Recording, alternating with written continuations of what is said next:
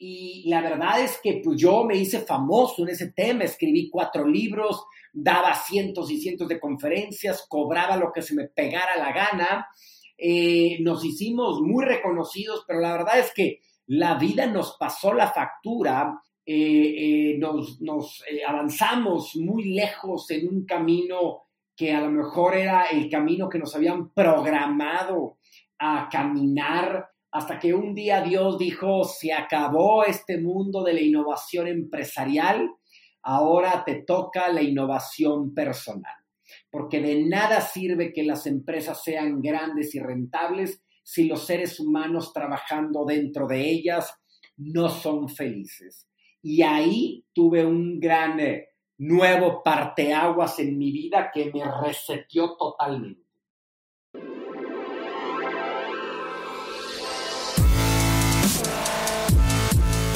Bienvenidos, Injodibles. Hola, soy Víctor Vargas, coach de vida y alto desempeño, conferencista y empresario. Y en cada episodio te presentaré personas o mensajes injodibles para inspirarte a revelar y expandir los límites de tu mente, tu corazón y tu espíritu. Gracias por acompañarme a conectar y a elevar la vibración. ¡Comenzamos!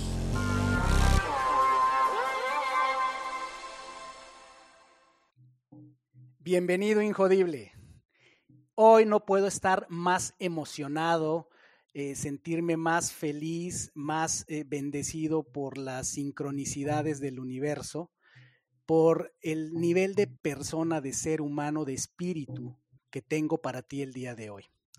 Él es fundador de La Montaña, Centro de Transformación, que es un espacio mágico de sanación y reconexión en medio de la naturaleza, en un lugar maravilloso. Además, es creador de más de 50 metodologías para la sanación emocional, el desarrollo emocional y la reconexión espiritual. Es creador de la Academia de Reconexión, que es una serie de cursos en línea para transformación personal. Además, es autor de 11 libros. Algunos de ellos eh, son Inteligencia Espiritual, el cual me tiene maravillado, Inteligencia Espiritual para Líderes. La trilogía de la montaña es otro de sus libros, además del gen exitoso, New Me, Diario de un Soñador y Secretos de la Motivación. Es conferencista internacional y ni más ni menos que ha ofrecido, y yo creo que ya más en este momento, 1.200 conferencias en 20 países. Es conocido también por su gran activismo social en pro de la nutrición, la paz y el medio ambiente. Verdaderamente tiene una gran influencia y la gente, cuando él habla, lo escuchan. Y por 12 años fue consultor empresarial en temas de innovación y la mente del consumidor. De hecho, ahí fue donde nuestros caminos se, se cruzaron en el terreno profesional hace algunos añitos. Él se dedicó por muchos años a la innovación empresarial y ahora se enfoca en la innovación personal, así es como él le llama, porque cree que de nada sirve transformar empresas si los seres humanos dentro de ellas no son felices, saludables y abundantes. Otro tema en el que coincidimos enormemente con mi activismo en Responsive Org. Finalmente, estudió licenciado en Comercio Internacional en el TEC de Monterrey, aquí en la ciudad del Cerro de la Silla, y además de maestría en políticas públicas en Carnegie Mellon y otros temas de doctorado en psicología profunda eh, que simplemente redondean le dan además a esa eh, sabiduría natural que él tiene, la proyección del calibre de persona que está aquí conmigo hoy y que ni más ni menos es Ricardo Perret. Hola Ricardo, suenen los tambores.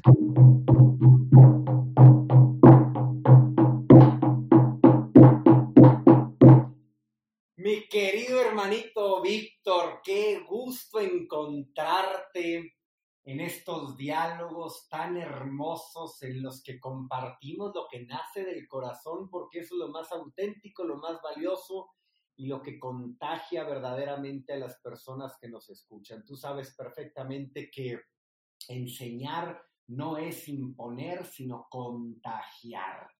Y para eso estamos, para contagiar en este gran programa con un título tan icónico como lo eres tú, Injodible. Me encanta y a tus órdenes. ¿Y quién mejor que un injodible como tú para contagiarnos con, tu historia y al estilo eh, y tradición de, de Injodible? Empecemos con esa maravillosa frase, mi querido Ricardo, de érase una vez ¿Dónde inicia esta historia? ¿Dónde inicia ese pequeño Ricardo? ¿Cómo continúas esa frase, Ricardo? Pues mira, Ricardo inicia como la vida de todos los seres humanos en donde Dios nos pone, en donde nuestro espíritu de la mano de Dios llegamos a una familia, llegamos en una época y llegamos a un territorio en donde por algo estamos aquí. Una de las grandes cosas que todo mundo en su proceso de transformación tiene que entender es que por algo nacimos en la familia que nacimos, por algo nacimos en el territorio que nacimos y por algo nacimos en la época que nacimos. Estas son épocas importantes, interesantes, que nos ofrecen retos tal vez muy superiores a lo que otras generaciones han vivido eh, y por algo tenemos que estar aquí y por algo se requiere tanto eh, personas injodibles que puedan eh, poner en práctica sus habilidades, sus cualidades. Fíjate que yo soy de una pequeña ciudad al norte del país, Piedras Negras, Coahuila. Estuve ahí hasta los 17 años y después me fui a estudiar una carrera en Monterrey. Sin embargo, hubo un, hubo un momento icónico, importante, parteaguas, o uno de los primeros parteaguas en mi vida, los 17 años, eh, una tía mía que venía regresando de la India me hizo una regresión. Una regresión es una dinámica, una metodología ancestral, tan ancestral como la meditación, tan ancestral como la oración, tan ancestral como la búsqueda de sanar las emociones y me hizo una regresión en la que yo fui a mi periodo de adolescente, 12, 13, los inicios de mi juventud, 14, 15, 16, y descubrí el porqué de mi alcoholismo. Eh, el alcoholismo era pues una adicción que yo tenía, que no aceptaba como muchos lo hacen, no aceptan su adicción, no aceptan su fobia y por eso no pueden avanzar, porque el, paso uno para sanar cualquier cosa es aceptar que estás viviendo una condición importante que te tiene hundido. Y en esa regresión descubrí no solamente el porqué de mi adicción, de mi apego al alcohol, que al final de cuentas todas las adicciones son la búsqueda de encontrar algo externo para llenar un hueco interno, sino también eh, eh, encontré el origen de ese hueco interno y también caí en cuenta del poder que tiene la mente humana tan brutal. Ese fue un primer parteaguas de mi vida. No tomé contacto nuevamente con las regresiones y el mundo eh, de la meditación y de la sanación emocional hasta los 23 años, cuando ya había estudiado una carrera y una maestría y estaba de regreso en la Ciudad de México trabajando en el gobierno federal. Y ahí hago una pausa porque ahí arranca otro periodo de mi vida en el que mi tía ya eh, hacía grupos colectivos de regresión y de sanación, me invitaba a cada uno de ellos y un día me aventó a los toros como así tiene que ser, a final de cuentas, a que yo diera la regresión y bueno, pues ahí me empecé a ser experto en el tema. Pero aquí hago una pausa, ese, es mi origen, ese es el inicio de mi vida y, te dejo, Víctor, para que tú le sigas rascando lo que quieras a mi vida. Wow, fantástico. Empezamos por la puerta grande, por esta esta inspiración que nos da eh, la transformación que viviste muy, muy joven, eh, entonces te, te, encuentras en esta situación, con esta condición, esta, este apego al alcohol como, como nos compartes y encuentras a este mentor en el camino, como ocurre en el viaje de todo héroe, ¿verdad? Siempre hay eh, grandes mentores. ¿Hubo, Ricardo, más influencias en tu vida aparte de esta tía? veo que, que, tuviste una, bueno, por algo tu espíritu atrae todas estas cosas desde joven, como decías, ¿no? Desde muy joven. ¿Qué otras influencias, qué otros mentores eh, te fuiste encontrando en el camino, ángeles, si los queremos ver así? Pues mucho. Mira, yo soy de la idea, Víctor, que cada ser humano, cada relación, por más que dure cuatro o cinco minutos mientras cargas gasolina en tu relación con la persona que te echa gasolina, o diez o quince minutos mientras vas en el Uber o en el taxi, eh, o cinco minutos mientras estás pagando el supermercado, hasta personajes, amigos, grandes amigos, maestros en el camino, eh, terrenales y espirituales, ya después veremos la diferencia, eh, ejemplos, modelos a seguir y a no seguir porque también es importante considerar aquellos modelos que te muestran los contraejemplos. Eh, hay muchos papás, hay muchos mamás, abuelos, hermanos, primos, sobrinos, que eh, nos muestran el camino del qué no hacer. Y ese también es un maestro.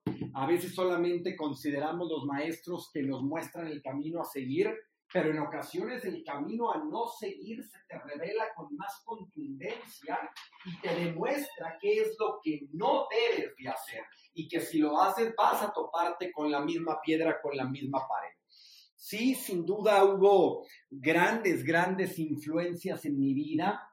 Eh, si me voy, si me voy en orden crono, eh, eh, pues de cronograma, digamos, del pasado cronológico hacia la fecha.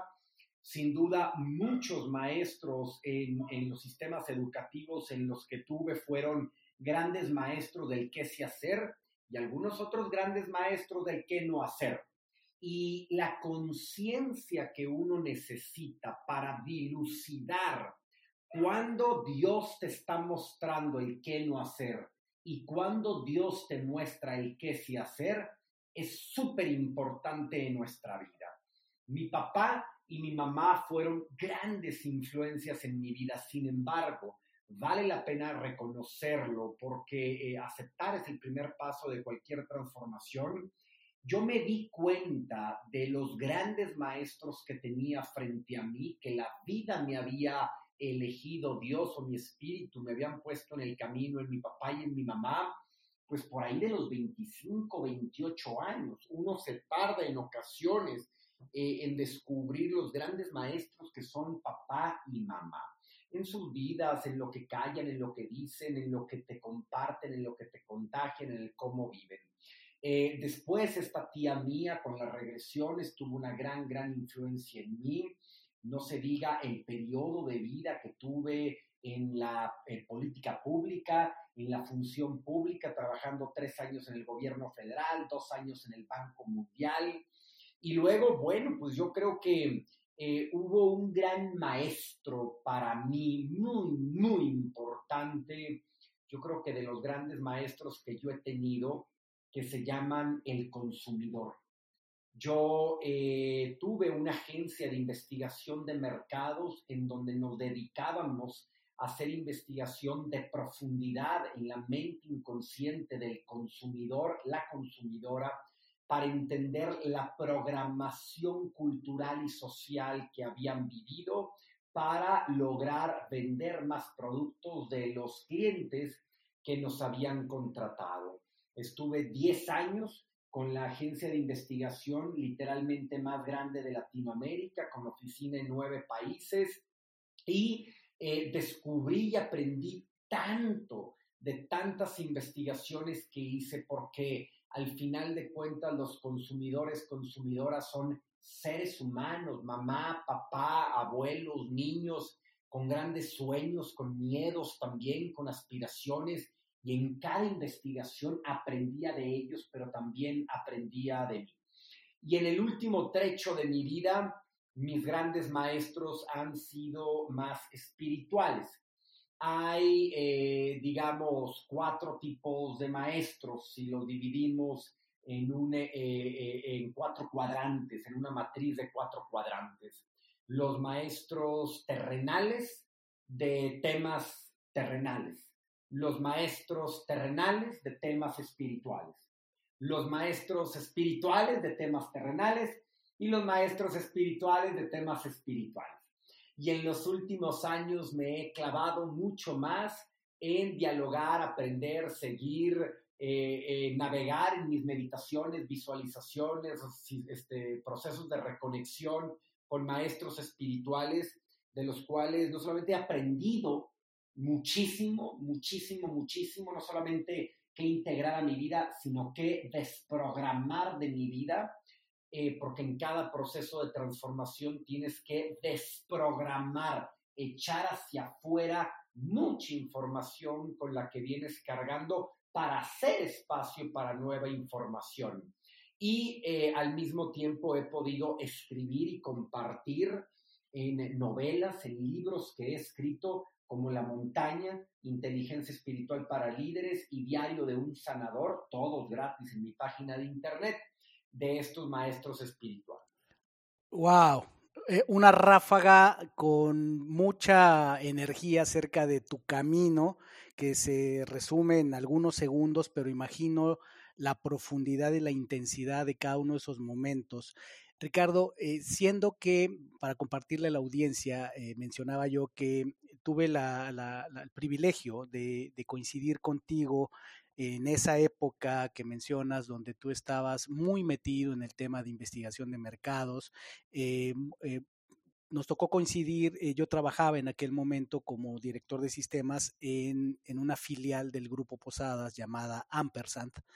Y recuerdo que llamamos a, a Mindcode, eh, había una situación, una oportunidad interesante, el, mundo de la lealtad, particularmente de la mercadotecnia de lealtad, estaba despegando y, ah, Grupo Posadas había alcanzado a consolidar una posición de liderazgo gracias a que habían sido visionarios de lanzar su programa de lealtad para los hoteles. Les fue tan bien que otras compañías bancos y otras organizaciones les empezaron a pedir que les operaran el programa de lealtad y así nació a los años, se fue formando lo que después fue Ampersand y ese crecimiento y esa oportunidad nos llevó a eh, llamar a Mindcode y tuvimos la suerte de que tú junto con tus socios, que me gustaría nos platicaras un poquito de ese entorno, eh, que seguramente te dejó muchos aprendizajes. Eh, recuerdo a Eduardo, Cacha, exactamente. Pero recuerdo que fue apasionante, para mí fue sumamente inspirador, porque así como te estamos escuchando ahorita, imagínate en un entorno de negocios, con las oportunidades y retos que teníamos, que llegue alguien a plantarse con la energía que tú tienes, con esta manera de hablar, eh, con esta convicción, a contarnos historias, porque esta capacidad, yo creo que ustedes lograron también conectar muy fuerte con nosotros por esta capacidad de al mismo tiempo de transmitir conceptos complejos eh, hacerlos sencillos a través de historias. Entonces ahí es donde nos encontramos, ahí es donde, nos, donde yo conozco a Ricardo en esta faceta de consultor. Cuéntame Ricardo, ¿cómo fue esa parte? Dijiste que uno de tus grandes maestros fue el consumidor. Yo me imagino que pasaste por muchas salas ejecutivas de las empresas más grandes del país, que viste muchísimos proyectos, muchos con alma y corazón y otros con mucha sed de hacer solo dinero, eh, que pudiste forjar las ideas para lanzar grandes proyectos y servicios. ¿Cómo fue esa, esa etapa, Ricardo, donde yo te conocí, donde estabas de alguna manera efectivamente en la cumbre cuando se pensaba en investigación de mercados? Pues tu nombre sin duda estaba en el, en, en el top de las listas, ¿cierto? ¿Cómo era esa época, Ricardo? ¿Qué aprendizaje hubo? Así es, Víctor. Y fíjate que fue eh, algo muy interesante este, este de, de, esto de connecting the dots, ¿no? Em, cuando yo tenía 23 años, regresé de estudiar la maestría en política pública y llegué a vivir a casa de mi tía, la que me había hecho la primera regresión, porque debía 60 mil dólares en puras becas en mi carrera y en la maestría. Y, y, estaba trabajando yo en el gobierno, lo cual no me daba para pagar ni una renta. Ganaba en aquel tiempo 16 mil pesos, recuerdo perfectamente se fue aumentando poco a poquito, pero era una, era, una cifra pues eh, baja, digamos, para cubrir con toda esa deuda que traía. Y vivía con mi tía y mi tía hacía regresiones en las tardes, noches y me invitaba a cada una de ellas. Y cuando le decía que yo estaba muy cansado, siempre tenía un pretexto para lograr convencerme y en muchas ocasiones ese pretexto fue están viniendo chavas muy guapas a esta regresión y yo me levantaba de la cama del sofá donde estaba, iba corriendo a hacer esa regresión con ella, hasta que un día ella me pidió que hiciera la regresión por ella después de haber vivido 30, 40 regresiones y eh, me di cuenta del poder y logré ayudar a personas a sanar sus temas del pasado. Eh, recuerdo que dejaron ahí en una canastita algunos, algunos billetitos con los que yo dije, pues de aquí soy para eh, complementar mi ingreso y poder pagar mis becas. Y de ahí continué haciendo regresiones por mucho tiempo, eh, ya estando yo en el Banco Mundial. yo recuerdo que viajaba por países de Latinoamérica tratando de encontrar y este era el proyecto que le habían dado a mi task force, ¿no? A esta fuerza de trabajo, equipo en el que me encontraba. Nos habían dado el reto de encontrar qué estaban haciendo bien y mal los ministerios de economía en Latinoamérica y promoviendo los negocios. Y uno de estos tracks de investigación que estábamos estudiando uno de estos tracks de investigación que estudiábamos era cuando el gobierno invertía en negocios, sobre todo pequeñas y medianas empresas, ¿qué hacía que ese dinero que invertía el gobierno regresara a las arcas del gobierno? Si tú recuerdas, aquí en México había pues desarrollo de emprendedores y el Fondeso y otros mecanismos para prestarle dinero a las empresas en muchas ocasiones regresaba el dinero, en otras ocasiones no. Y nosotros en ese proyecto identificamos algo muy interesante. Eh, el dinero regresa al gobierno cuando se le presta a proyectos innovadores, pero no cuando se le presta a proyectos solamente creativos. Ese fue un parteaguas para mí, darme cuenta que la innovación ayudaba a evolucionar negocios pero la creatividad por sí sola no. ¿Por qué? Porque la creatividad era simplemente generar nuevas ideas, mientras que la innovación era generar nuevas ideas, ponerlas en práctica, seleccionar un canal de mercado, un segmento de mercado puntual, agregarles valor, tener una super comunicación, administrar bien el negocio, crear procesos, tener una buena cultura organizacional y tener gran rentabilidad para regresar los préstamos. Así es que yo me puse a investigar todo lo que había bajo el sol en aquel tiempo alrededor de la innovación. Y me acuerdo haber publicado un paper en el Banco Mundial sobre la importancia de la innovación y la tendencia tan brutal en la innovación. El mundo venía de 30 años de enfocarse en calidad calidad, Six Sigma, Total Quality Management, todo eso era lo que, lo que eh, priorizaban las empresas. Sin embargo, llegó un momento en que las empresas ya tenían sus sistemas de calidad y estaban buscando algo más y adoptaron el tema de la innovación como su nuevo canto de guerra. Eh, estando yo en el Banco Mundial, comencé a dar conferencias de innovación en universidades y varias universidades me empezaron a invitar a trabajar con sus alumnos, con sus emprendedores en incubadoras, aceleradoras de negocios. Y un día, un, director de recursos humanos en aquella época de Kraft, que eh, cambió su nombre a Mondelez luego, eh, me invitó a trabajar con ellos y yo seguí en el Banco Mundial dándole consultoría a Kraft. No tuve que inventar una empresa de consultoría para ayudarle en sus temas de innovación con todo lo que había investigado. Y un día, ya después de trabajar con varias empresas, incluso de renunciar al Banco Mundial para enfocarme en temas de innovación, estaba trabajando con Dairy Queen.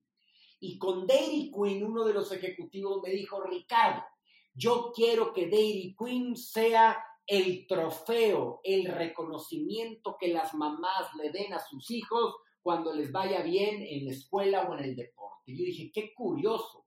Ellos lo que quieren vender no es algo funcional, es algo simbólico y emocional.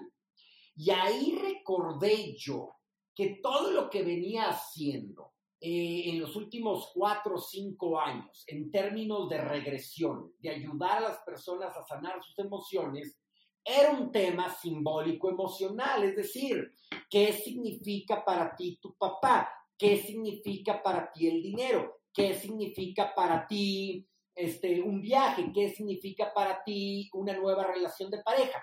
Entonces me di cuenta que la respuesta estaba en el inconsciente del ser humano.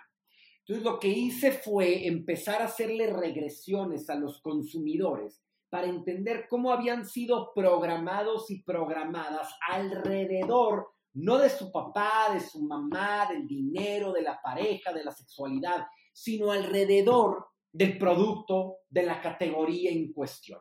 Y los resultados comenzaron a ser maravillosos. Las empresas quedaban anonadadas de que pudiéramos entregarles información del inconsciente del consumidor, que al final de cuentas es el que toma las decisiones.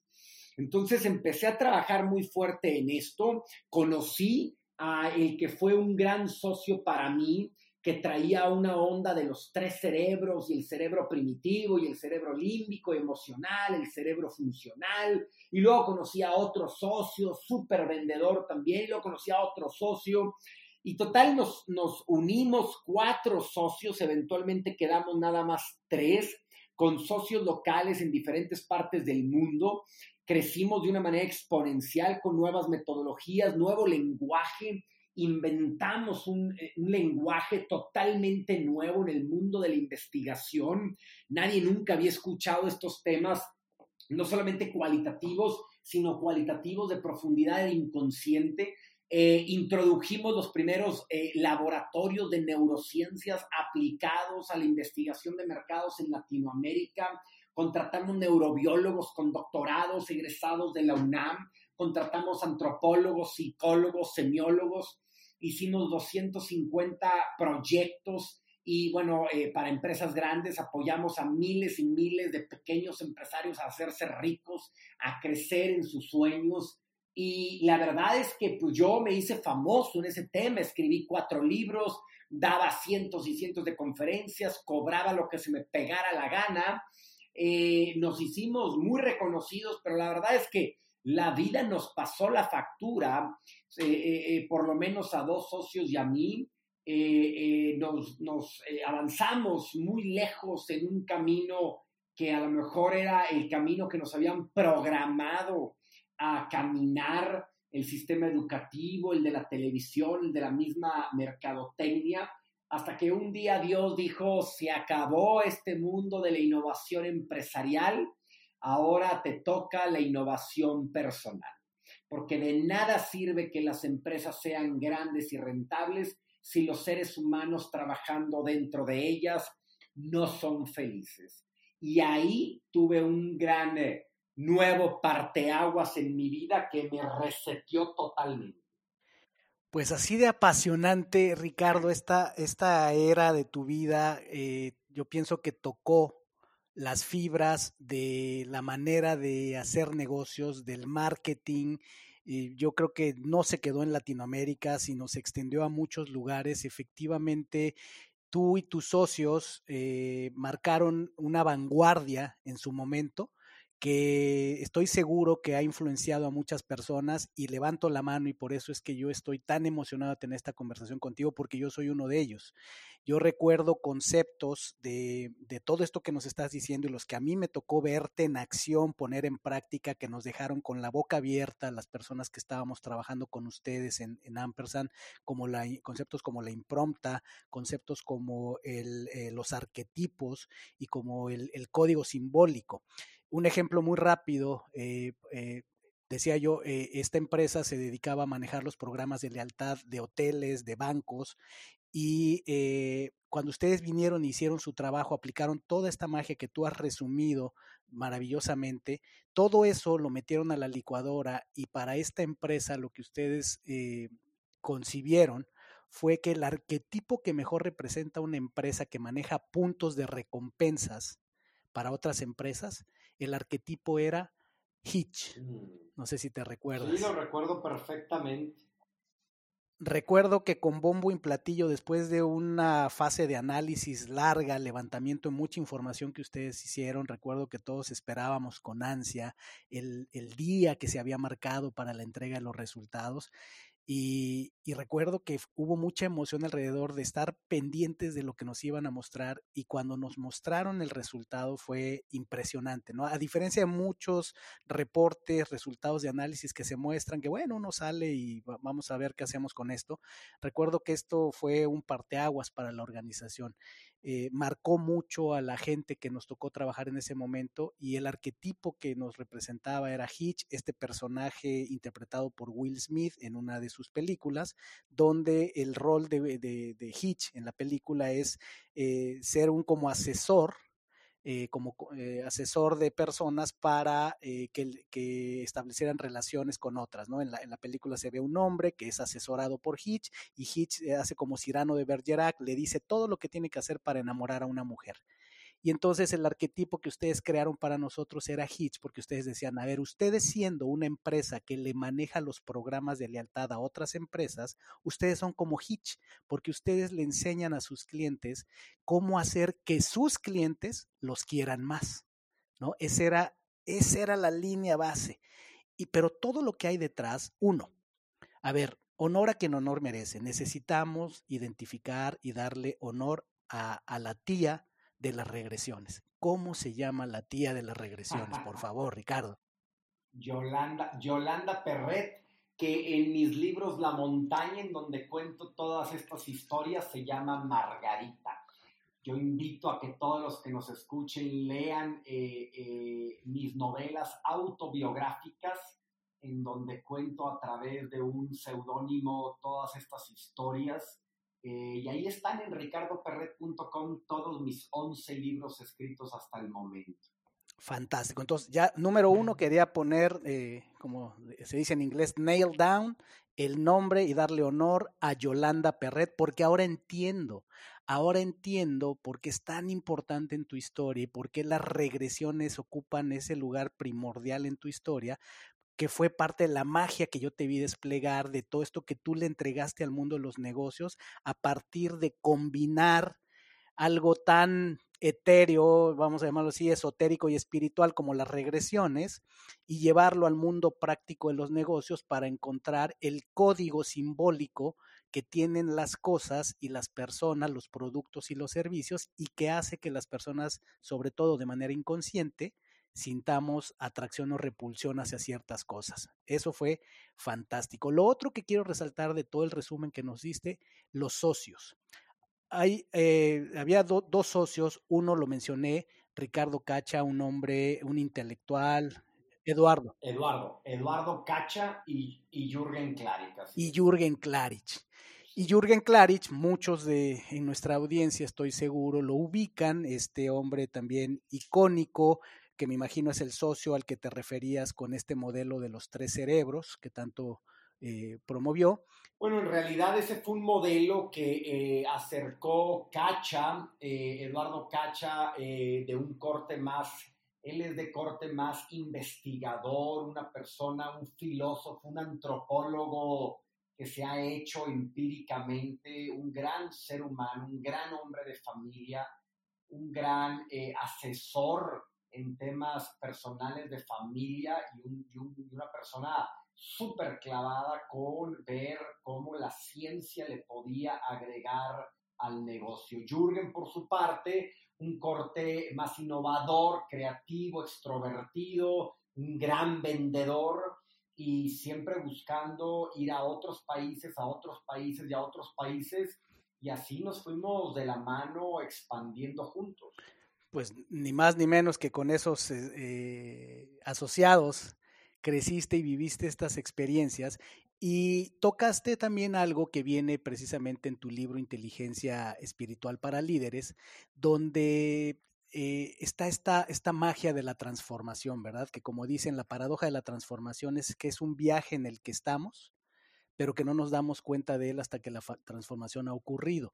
Me imagino todo esto que nos has contado, esta serie de, eventos, sucesiones en tu, en tu historia, decías, eh, nos cobró la factura, nos pasó la factura, tal vez el éxito que habían tenido, tal vez, y en tu libro mencionas algo que, que nos deja un poco en suspenso, ¿no? Cuando dices, en el año 2014 me llegó la noticia más devastadora emocionalmente que había recibido en toda mi vida, pero a la que hoy le guardo toda gratitud entiendo que es ahí. ¡Wow! Hiciste tu tarea y leíste mucho. ¡Ah! Por supuesto. ¡Qué buena onda! Pues sí, fue así. Eh, yo andaba atendiendo clientes en Bolivia, en Perú y en Argentina. Estuve por allá 15, 20 días Y al regresar a la que era mi casa en ese tiempo, yo tenía una niña de un año diez meses, que hoy es un angelito de siete, de siete años, Valentina, mi primer hija, eh, y yo entro a la casa y literalmente tengo todas mis cosas en cajas y en bolsas de basura ahí pegadas sobre un costado de la pared a la entrada y yo le pregunto a la que era pues mi pareja en ese momento, madre de mi hija, le pregunto eh, qué están haciendo mis cosas ahí y me dice son tus cosas, hasta aquí llegamos. Y ese fue un momento de catarsis en mi vida, porque yo creía que todo estaba perfecto en mi vida. Aunque hay que ser muy honesto, yo sabía muy en el fondo que me había olvidado de mi crecimiento personal, humano, espiritual, por eh, clavarme solo en la parte material y eh, económico. Y, yo por más que decía, en algún momento voy a empezar a hacer algo por mí, en algún momento voy a empezar algo por mí, me clavé en hacer dinero en los negocios, en los aplausos, en el reconocimiento y eventualmente la vida me pasó la factura, pero era necesario, es un, es un, fue un momento eh, durísimo, muy, muy duro.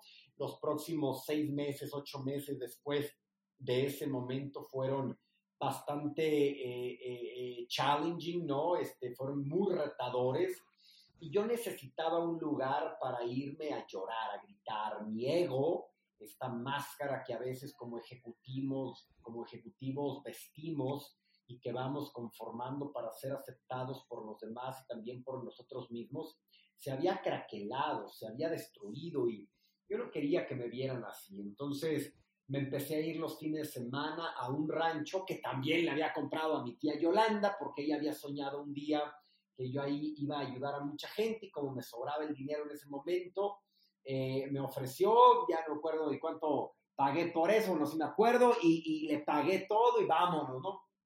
Eh, por una serie de diosidencias que se fueron presentando, tuve exactamente el dinero que ella me pidió, le pagué y listo pero yo no había hecho nada en cinco años que había tenido ese rancho. Entonces, cuando me pasó esto en el 2014, octubre, veintitantos, me empecé a ir a esta montaña, porque es una montaña que hoy se llama la montaña Centro de Transformación, y me empecé a ir a llorar. Y en esos llantos que pegaba, esos gritos desgarradores de qué me había pasado, eh, me sentaba a, a hacerme regresiones a mí mismo, porque me había dado cuenta había caído en cuenta en, esos, en esas caminatas en, la, en el rancho, en la montaña, que yo le estaba haciendo últimamente regresiones a miles de miles de personas y me había olvidado de hacerme regresiones a mí, que había mucho que sanar dentro de mí. El trabajo conmigo mismo estaba lejos de ser acabado, que es un trabajo de por vida.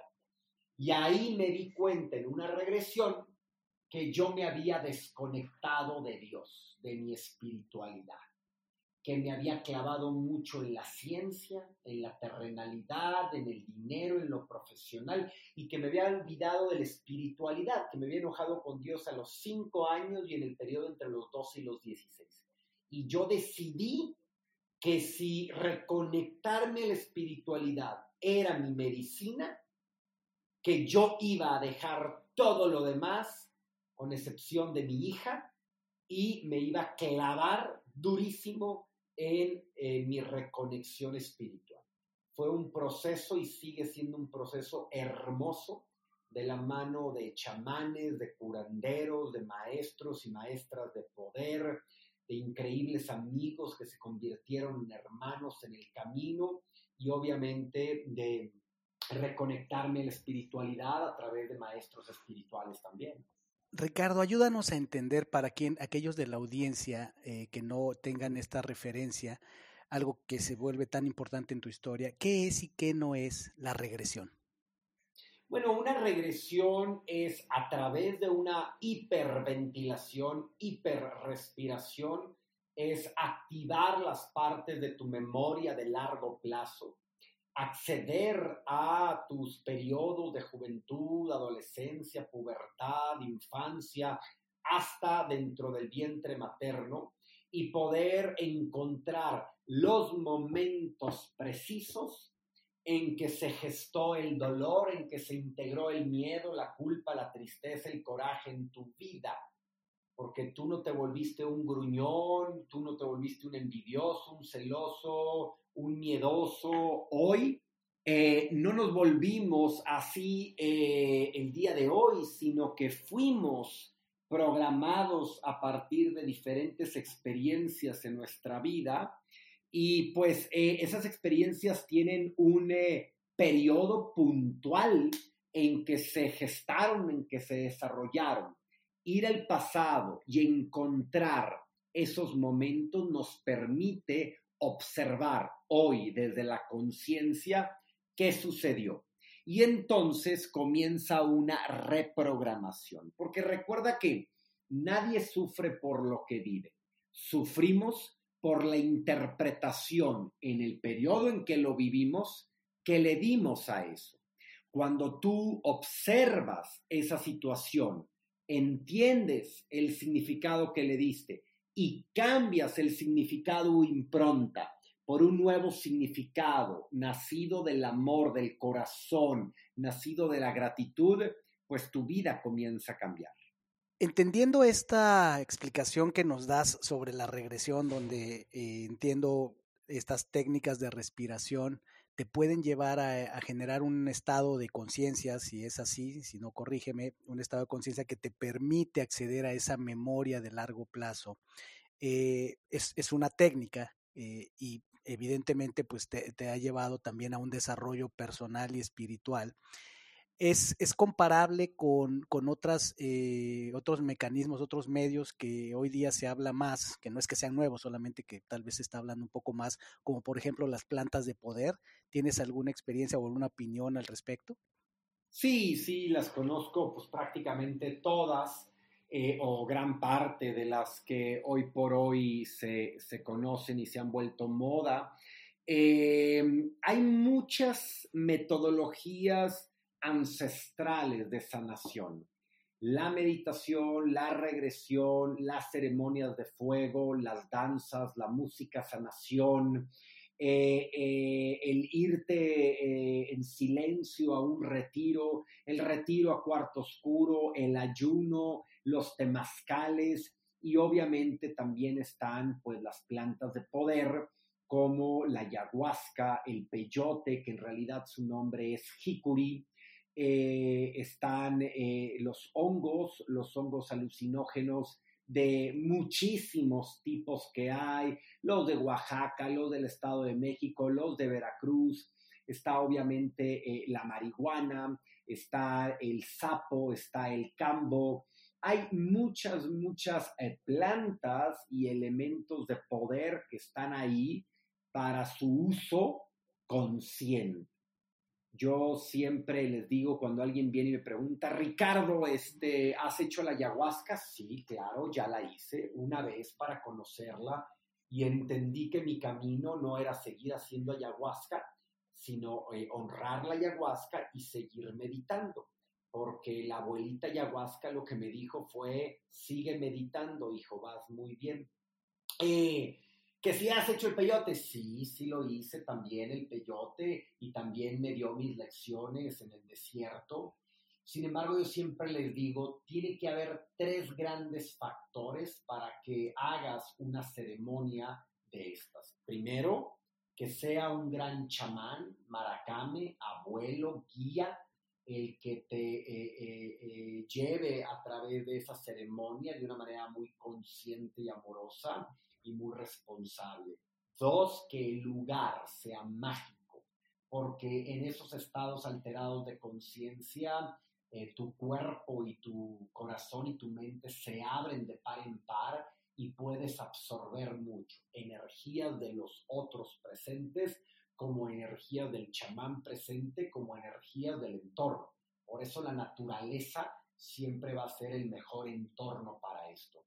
Y lo tercero, que tu intención sea muy desde el centro de tu vida, muy en conciencia, para sanar algo en particular o simplemente para dejarte guiar por la planta o por el maestro, pero siempre, siempre invocando y, invitando a Dios en este proceso.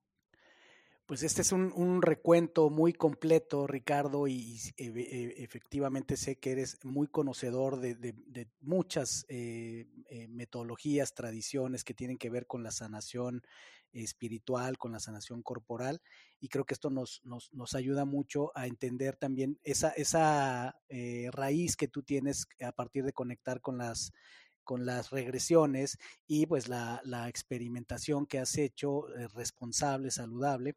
Y lo, que mencionas eh, me, resuena mucho porque estoy trabajando con un grupo de personas donde eh, es la primera vez, ya había yo escuchado que pues ciertas personas, de acuerdo a su creencia, no tienen un, una, visión positiva de la meditación.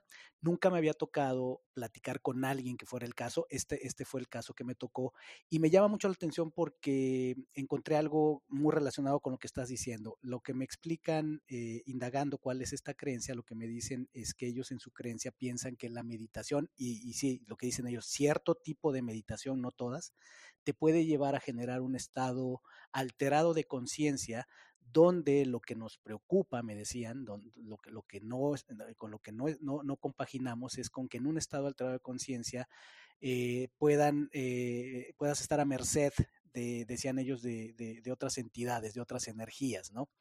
Eh, esa es la creencia que yo decía, ¿cómo alguien puede estar en contra de algo tan obvio, la meditación? A lo mejor mi, mi aproximación a la meditación pues, era la más occidental, lo que pasa en el cerebro, ¿no? Muy de este tipo, pero, pero me hizo sentido, o sea, lo tomé con mucho respeto su, su, creencia en el sentido de efectivamente, bueno, pues en estados alterados, eh, como tú ya lo dijiste, la mente, el corazón el espíritu están abiertos de par en par, ¿no? Y qué bueno que alguien tan conocedor como tú me ayude a ampliar ese, ese, ese concepto. Entonces, eh, muchas gracias por la apertura, por compartirlo.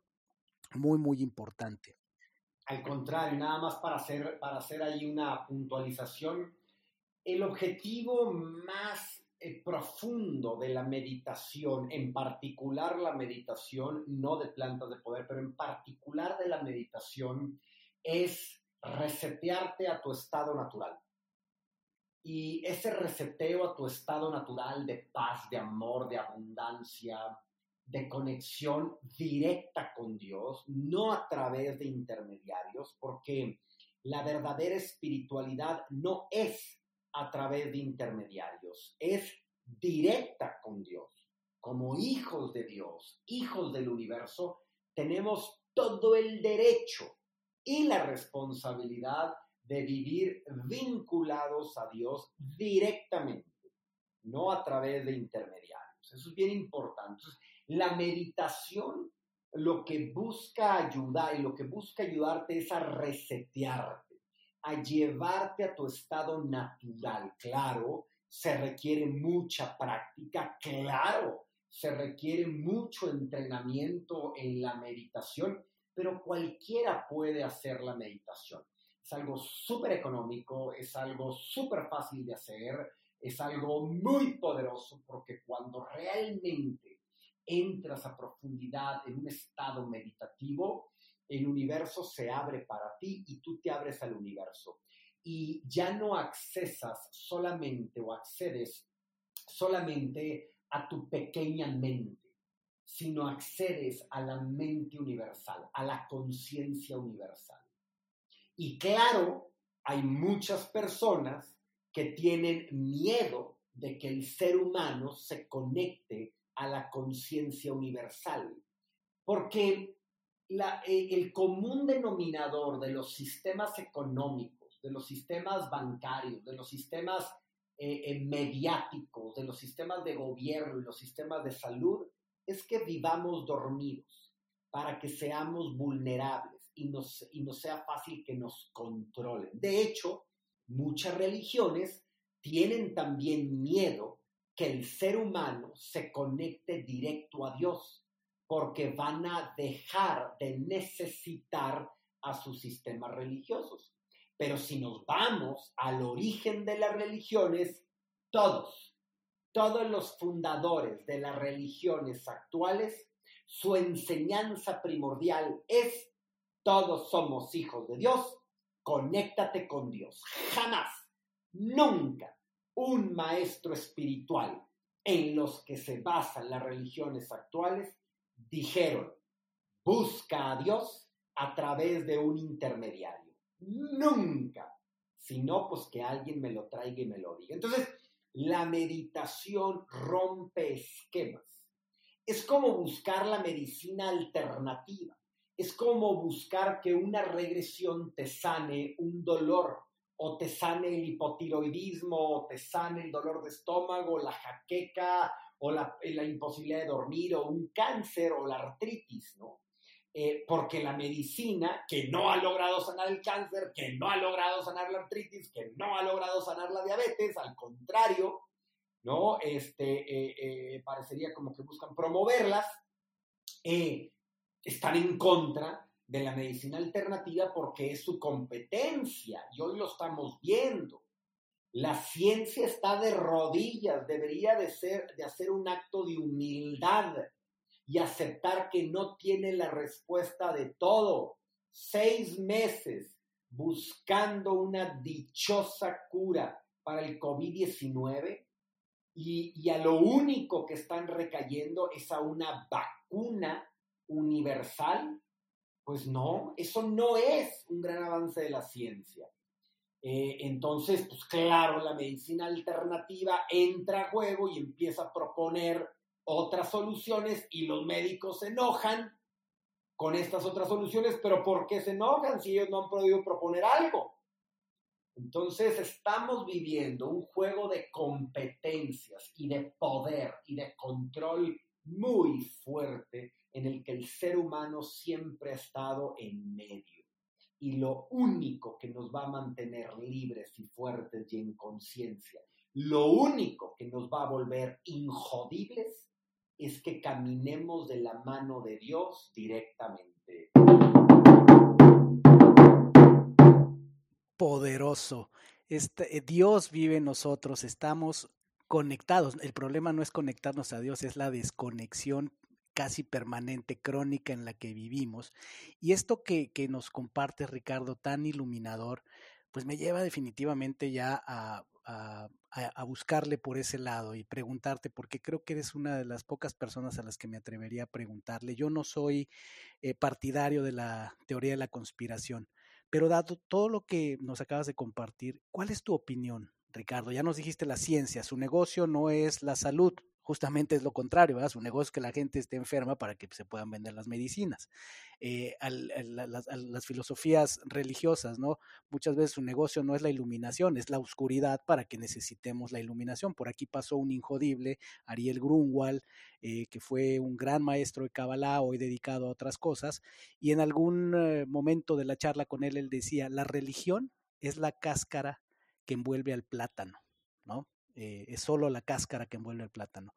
Eh, eh, ¿Tú qué opinas, Ricardo? ¿Existe, en tu opinión, un, plan detrás de esto? Este, ¿O es ¿cómo, ves que se están desenvolviendo las cosas? ¿Por qué vivimos esto en la humanidad? ¿Qué, qué, qué opinión te merece esta situación en general del COVID?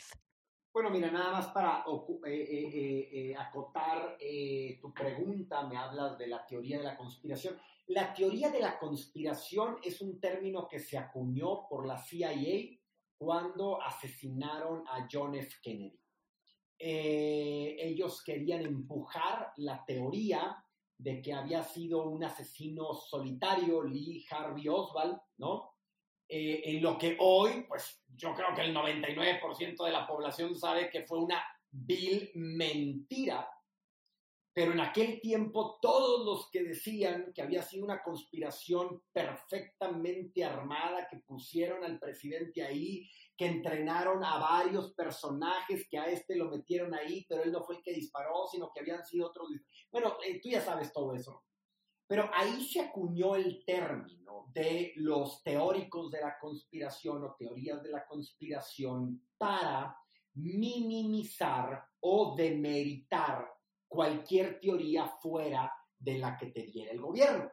Pero mira, a ver, ¿tú crees hoy por hoy, ¿no? Con todo lo que sabemos, ¿tú crees que las Torres Gemelas las tumbó Osama Bin Laden con 20 eh, eh, personajes entrenados en un campo ahí agrícola con avionetas? Pues no, hombre, ¿quién lo puede creer? Ese fue un inside job. ¿No? está clarísimo. Tenían detonadores, las columnas los fueron tumbando poco a poquito, armaron todo un tinglado para permitir que eso sucediera. Bueno, estaba armado. Fueron cuatro aviones los secuestrados, otro que se estrelló. En el Pentágono nunca cayó un avión, jamás existió un pedazo de avión ahí en el Pentágono. Fue un misil que salió de un submarino acá de las costas de, las costas de, de Nueva York, por allá.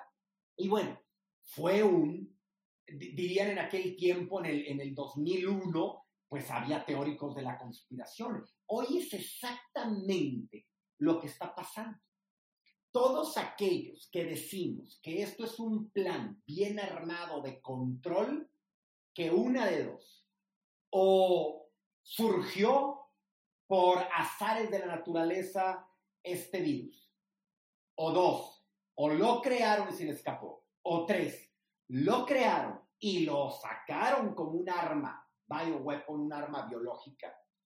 Eh, todos aquellos que decimos esto, ahorita se nos ve como locos, pero en 10 años, pues el común denominador va a ser, pues claro, en aquellas épocas de la pandemia, cuando se inventó todo, ¿no? Cuando exactamente se midió las deficiencias que tenía la población y se, digamos, que se promovió un virus que le afecta a aquellos con deficiencias, vitamina D, vitamina A, vitamina C, betaglucanos eh, eh, eh, y otros minerales como el zinc, porque al final de cuentas son los que más sufren.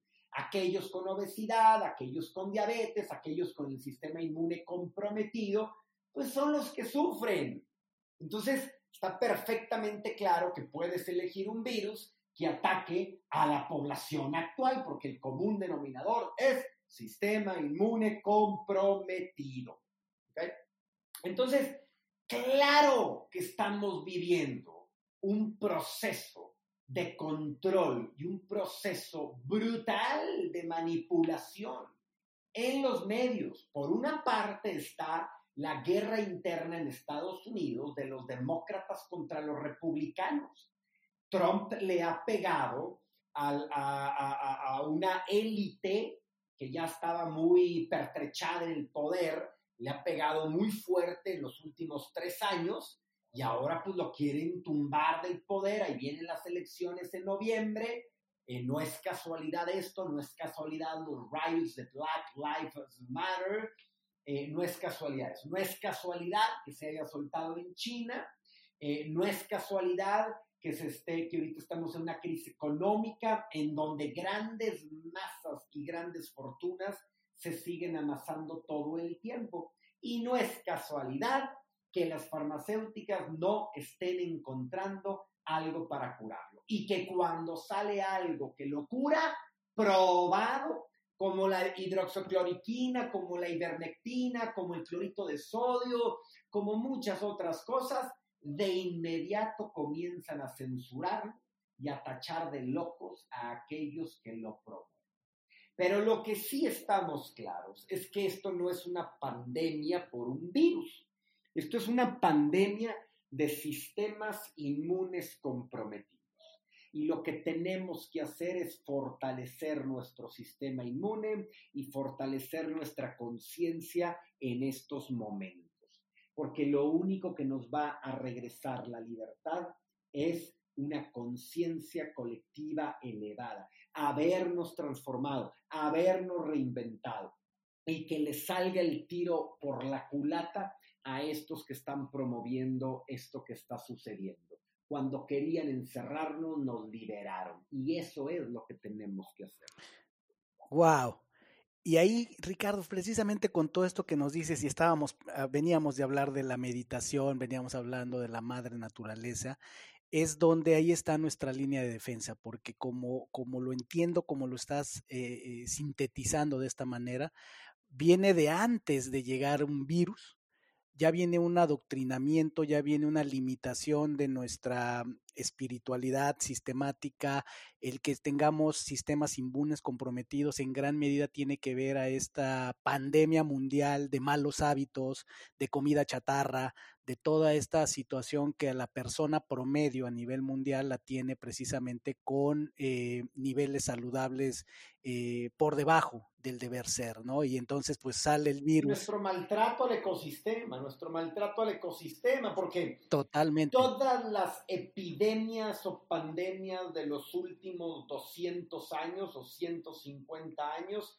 han tenido que ver con la domesticación de los animales con esta, esta terquedad del ser humano de comer más y más proteína animal y forzar a las empresas y a los sistemas productivos a encarcelar a las gallinas, encarcelar a los cerdos, encarcelar a los peces, encarcelar a las vacas, encarcelar a los pavos y a todos estos animales que nos los dan de comer a, muchos, porque yo no, yo no como animal hace 10 años, soy vegano, pero eh, eh, eh, la ciencia lo tiene perfectamente identificado. Las grandes epidemias o virus están saliendo del amontonamiento y saturación de sistemas productivos de carne de animal muerto.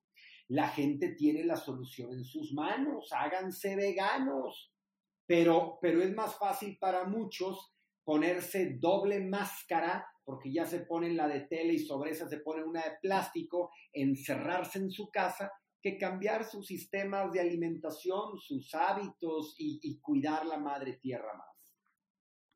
Y las dietas mentales. Y sin duda, eh, Ricardo, podríamos estar horas aquí y hay tres puntitos que no, no quiero dejar ir antes de hacerte las dos preguntas icónicas de, de, Injodible. Uno de ellos, esto que estás diciendo, esta vorágine del ser humano en términos generales a nivel mundial. Pienso yo que está mucho también en el corazón de tu libro Inteligencia Espiritual para Líderes, donde nos mandas este mensaje eh, de una sacudida de conciencia por un lado, pero de esperanza por otro, donde leo y escucho, resuena en mi mente el de también muchas de las soluciones están en nuestras manos. ¿Qué te llevó a escribir este libro? ¿Qué mensaje le quieres mandar al mundo de los negocios, al mundo de los líderes? No tiene que ser necesariamente el negocio, los líderes no nada más están en los negocios, pero ¿qué tanto de, lo, de tu conciencia, de tu apreciación sobre esta vorágine del ser humano que nos está llevando estos, estos colapsos, a estos retos, está retratado en tu libro? Bueno, yo creo que eh, mucho eh, recae en los líderes empresariales, eh, políticos, gubernamentales.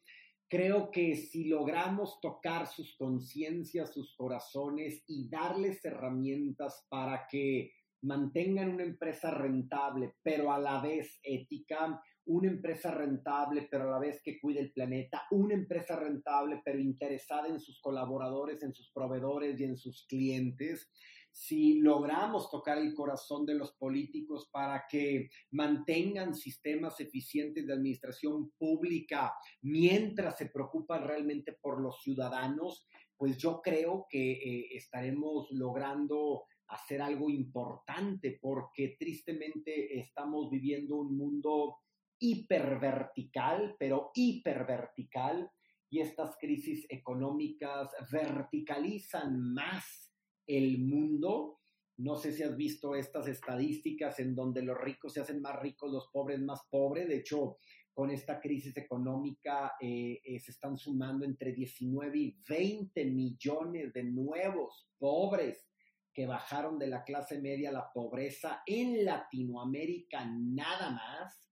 A esto le sumamos otros tantos en África y en Asia sobre todo. Bueno, pues la verdad es que nos llevan a, dar este grito desesperado a los líderes porque eh, eh, abramos nuestra conciencia, porque despertemos. Y en ese abrir la conciencia, Ricardo, esta pregunta que te voy a hacer llevo varios minutos pensándola, teniéndola aquí en mi cabeza con las características que tú reúnes, tu, pasado, tu background, tu preparación, tu arrojo, valentía, eh, ¿tú considerarías algún día dar, dar un paso adelante a tratar de hacer una transformación en este país? Pues mira, si tu pregunta es que si algún día me lanzaría a la política, eh, eh, yo creo que sí, algún día, y, siempre lo he tenido en mente, es algo que desde mis primeros años en, carrera lo pensaba, sí. Eh, la verdad es que es algo súper complejo porque lo tendría que hacer a manera independiente, no me metería a ningún partido ni lo mande Dios, tendría que ser de manera independiente y hoy pues tenemos un monopolio político de Morena, eh, después hay competidores muy rezagados y bueno, los independientes están eh, allá en el último lugar y no hay recursos para ellos y no hay medios de comunicación para ellos y muchas cosas. Eh, sin embargo, si en algún momento Dios me abriera la puerta de la política, sí, sí, sí entraría por ahí pero mientras tanto, y ese caso no se presente, eh, todos los días eh, busco hacer un cambio en mí, en mi familia y en todos aquellos que escuchan mis Facebook Lives, que, leen mis libros, que toman mis cursos en línea, que vienen a mis retiros en la montaña. Busco mantener mi voz muy activa, sin miedo, eh, con valentía, porque en este mundo, decir la verdad parecería un acto revolucionario. Y la verdad es que necesitamos muchos revolucionarios diciendo la verdad. Utilizando el contagio también, a través de la verdad, a través de la credibilidad y la congruencia. La congruencia. Esa es la clave, yo creo que diste eh, al grano al final de esta conferencia, de esta plática la congruencia es lo que siembra semillas poderosas para el futuro. Sin duda. Y el otro tema que no quería dejar ir porque estamos hablando ya de, altos niveles de liderazgo, hablemos ahora del, parenting, Ricardo, e-, ese otro mundo, esa otra frontera que tú ya desde hace algunos años viviste y que estás en este momento en un estado de espera junto con tu esposa, en ese estado de gracia. Eh, ¿Cuál es tu visión del, del, parenting que seguramente ha evolucionado de tu primera niña a, la fecha? Eh, porque por ahí se empieza, decías tú, hay que empezar por casa, por la familia, por la unidad, el núcleo del... Pues mira, yo, yo creo, Víctor, que los niños son iluminados.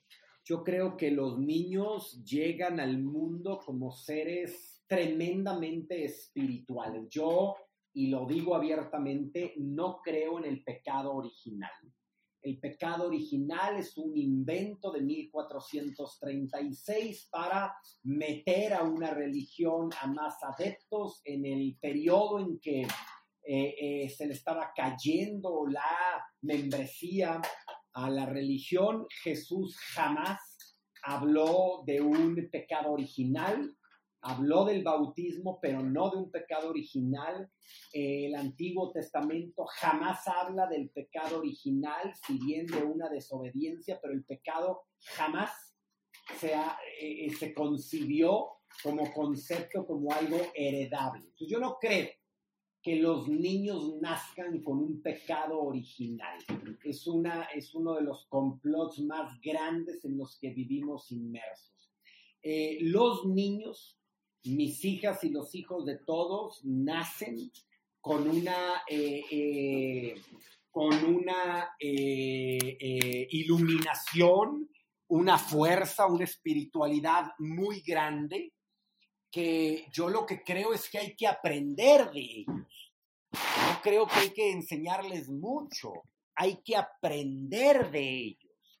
Cuando tú observas a un niño como culpable, lleno de pecados, pues claro que no quieres aprender nada de él. Pero cuando observas a un niño como un maestro, porque fíjate, fíjate lo interesante, los niños son la competencia de los sacerdotes. ¡Wow!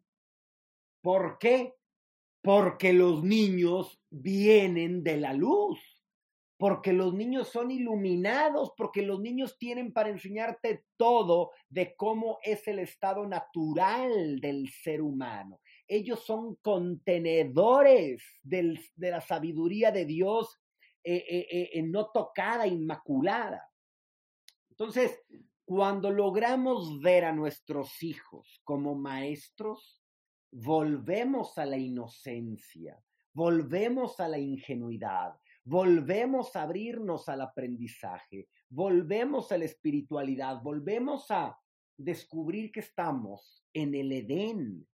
En realidad nadie nos corrió del Edén, es una metáfora que inventaron filósofos de hace tres mil años para describir que nosotros mismos nos salimos del Edén con nuestro cambio de percepción.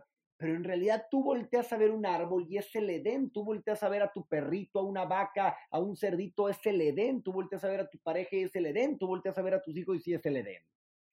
Entonces, yo creo que lo primero y más importante es ver a los niños como maestros. Lo segundo es sabernos responsables de que todo aquello que hacemos contagia a los niños. Ellos aprenden por el contagio, todo lo absorben, todo lo absorben. Entonces hay que ser responsables de nuestras emociones, nuestro lenguaje, nuestros hábitos de alimentación, nuestras conductas, nuestra relación con el dinero, con el trabajo, porque eso le, le transmitimos a los niños. Y pues yo creo que otro elemento fundamental es nunca pensar dejarle la educación de nuestros hijos al sistema educativo y menos a las redes sociales o a la televisión. Los que van a educar a sus hijos somos nosotros. El sistema educativo le va a enseñar ciertas técnicas, ciertas cosas, pero los grandes, los grandes educadores de los hijos, de allá para acá y de aquí para allá, pues somos nosotros. ¿no? Sabios consejos, de verdad la visión de, de, parenting después de todo lo que escuchamos en este episodio, pues sin duda es la, la cereza en el pastel, además viniendo de un hombre que contagia con su energía y el amor que seguramente inunda tu corazón en este momento y el de tu esposa por la llegada de una bebita que ya tiene nombre, ¿cierto? ¿Cómo, ¿Cómo, le llama? Así es, Emma. Emma. Emma que nace por ahí, pues cuando ella quiera, no la vamos a programar porque Hoy hasta eso está programado, hasta el nacimiento de un hijo. ¿Cómo? Pues claro, para que el ginecólogo pueda seguir haciendo su vida y pueda traer muchos más niños al mundo, dice, lo vas a tener tal día, tal hora. ¿Cómo? El hijo tiene que nacer cuando esté listo, cuando esté lista. Entonces, pues nuestra hija va a nacer en casa con todos los elementos de seguridad cuando ella lo decida. Totalmente, y esa es una de las grandes libertades y regalos que les damos a los hijos. Eh, mis dos hijos, eh, Diego y Natalia, no fue el caso de Javier, pero Diego y Natalia, así fue, fue concebido su, su llegada al mundo. Cuando ellos quisieran, nacieron en agua y con esta misma idea de que era uno de los grandes regalos que les podíamos dar, que fuera en el momento que ellos quisieran. Ricardo, antes de las dos preguntas, algo que les podemos regalar a los, muy poderoso de ti, que le podemos regalar a la audiencia y que puede ayudar en este momento hablábamos de, del poder de la naturaleza y tú promueves mucho eh, el poder del cacao. ¿Qué le puedes decir a la audiencia de Injodible sobre cómo esto puede eh, sumar a su injodibilidad? ¿Qué, ¿Qué, les regala el cacao? Le dicen el abuelo, ¿cierto? Si, si la ayahuasca es la abuelita, ¿el cacao sería el abuelo? Eh, sí, pues en realidad eh, a todas las plantas de poder, según su energía, se les llama como abuelos o abuelas según si es, si es una energía muy amorosa y creadora o si es una energía de, de, de, confrontación y de valor, ¿no? Pero eh, sí, sin duda el cacao es un gran abuelote. Eh, Moctezuma tomaba 20 tazas al día de cacao, cacao puro, criollo, no chocolate, sino cacao realmente. Cuando los españoles llegaron a Chiapas en busca del el oro, en realidad encontraron que la moneda de cambio era el cacao. Eh, eh, lo valorado por ellos era brutal el cacao, ¿no? Y el cacao en realidad se ha descubierto, pues lo que ya sabían los, mayas y los aztecas hace miles de años, que te abre el corazón. Pero hoy los científicos, pues tercos, que, que quieren tener pruebas de todo, y está bien, así es el ser humano investigador por naturaleza, pues han descubierto las enormes propiedades en, minerales, en vitaminas, en antioxidantes, en fitoquímicos, en aminoácidos eh, que tiene el cacao. Y pues yo lo tomo diario porque la verdad es que es una bebida mágica. Un brebaje mágico. Hemos llegado, Ricardo, al final y es el momento de... Dime, claro. Nada más para, para acotar esto, Víctor. Fíjate que había curanderas y chamanes eh, en el pasado, en el mundo prehispánico, que usaban el cacao en ceremonias para sanar y las quemaban vivas por ser brujas, entre comillas, por darles cacao. Yo espero que eso a mí no me pase. Pero fíjate a lo que ha llegado la humanidad, a castigar a los que dan brebajes sagrados, brebajes que Dios puso en la naturaleza. Con eso me quedo. Esa, esa, ese lado oscuro, esa sombra que tenemos en la humanidad, ¿verdad? del miedo a la luz, porque eso es lo que pasa, es el miedo a la luz y sin duda es un gran regalo en la naturaleza del cacao. Yo sé que tú hablas mucho en tus diferentes canales acerca de esto, así es que quien quiera más información que venga del propio Ricardo Perret, en sus redes sociales encontrarán mucho de ello. Ricardo, con todo esto que nos platicas, para ti, ¿qué es ser injodible? Ser injodible es vivir con la fuerza que Dios te da. Es reconectarte a las cualidades, habilidades y poderes que Dios te dio desde el momento de fecundación. Yo creo que la única manera de que si te caes te levantes cuantas veces sea necesario o de mantenerte en el centro y no caerte es mantenerte con la fuerza de Dios dentro de ti en tu centro, en tu eh, meditando, orando, escuchando la voz del universo y de Dios. Para mí, ser injodible es vivir eh, como seres humanos en la integralidad, lo humano, pero también lo espiritual. Y ya que hablamos de niños pequeños, ¿cómo le explicarías a un niño el funcionamiento del universo?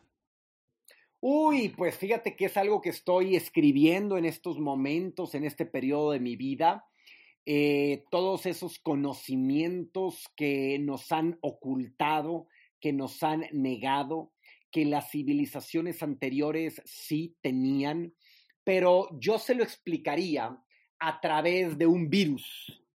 Y te voy a explicar, los virus en realidad tienen un nombre latín que es virus, que significa veneno.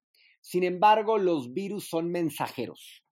En realidad, los mensajeros, estos virus que pueden ser bacterias, microorganismos, mo, levadura eh, eh, eh, o bacterias, van de un cuerpo a otro, comunicándonos lo que sucede en el cuerpo del otro, pero también de los animales a nosotros, y también de las plantas a nosotros, y también del agua a nosotros.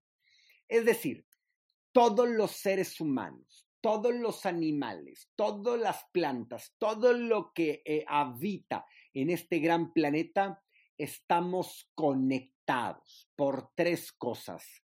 Virus, bacterias y microorganismos, energía y lenguaje. Y en esas tres cosas fluye toda la información.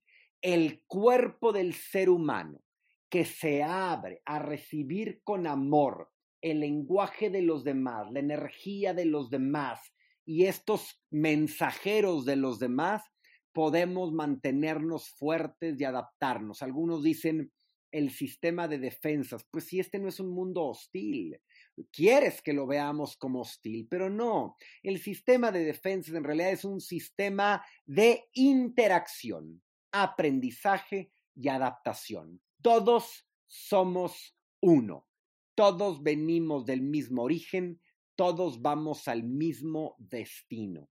Y pues al final de cuentas, como hijos o hijas de Dios, somos únicos y extraordinarios, únicas y extraordinarias. Una frase con la que resonamos mucho contigo, con la que resueno, que repito mucho en Injodible es, todo encuentro es un reencuentro porque todos somos unos en eso eh, conectamos muchísimo, mi querido Ricardo, y en muchas otras cosas. De verdad agradezco enormemente el contagio que nos has causado, que nos seguirás causando, las eh, olas que espero que este episodio seguramente dará para las personas que nos escuchen. Siempre me emociona pensar en aquel hombre, aquella mujer que va a escuchar este episodio y que va a, le van a llegar esas palabras que necesita en el momento correcto y estoy seguro que este episodio dará mucha materia de reflexión, de iluminación a muchas personas, mucha materia también para sacudir algunas ideas, que eso lo, lo lo admiro mucho de ti. No solo eres un, promotor de cosas positivas, sino también nos haces reflexionar, nos retas y nos inspiras con tu valor, esa valentía, ese coraje con el que tienes para vivir tu verdad, para compartirla, para tener además esta capacidad de compartir y contagiar a, a, a partir de la congruencia. Si es que Ricardo, Muchas gracias, Víctor. Agradezco mucho, de verdad, bendecidos de tenerte aquí. Y por favor, dile a la audiencia dónde te puede contactar. Claro que sí. Mi Facebook es Ricardo Perret, es una fanpage. Instagram, ricardo.perret. Eh, y Twitter, Ricardo-Perret. Y todos mis libros están gratuitos en ricardoperret.com ni más ni menos, gratuitos, y eso dice mucho. Y a mí, mi querida, mi querido Injodible, me encuentras en Instagram, en Ser Injodible, en Facebook, en Ser Espacio Injodible y además, sobre todo en el sitio web que te invito a que visites, injodible.mx, donde hemos creado un entorno para que conectes con estas mentes y estos corazones injodibles que nos acompañan cada semana, donde además tenemos artículos de blog perfectamente diseñados para que te lleves aprendizajes, tenemos meditaciones, tenemos una serie de artefactos, contenidos que estamos haciendo para ti, para eh, difundir el mensaje y el espíritu injodible. Querido Ricardo, que la luz siga contigo, que siga esa fuerza, esa energía y que siga siendo ese gran foco de contacto que ha sido y que seguirá siendo. Te quiero, hermano, de verdad, inspirado y bendecido de tenerte en este micrófono. Fuerte abrazo, Víctor, a ti y a toda tu audiencia. De corazón, felicidades por lo que estás haciendo. Veámonos pronto, mucho más que seguir compartiendo. Así sea. Gracias por haberme acompañado en un episodio más para moldear y forjar tu mentalidad injodible. Tenemos una cita con tu grandeza en el próximo episodio. Hasta entonces.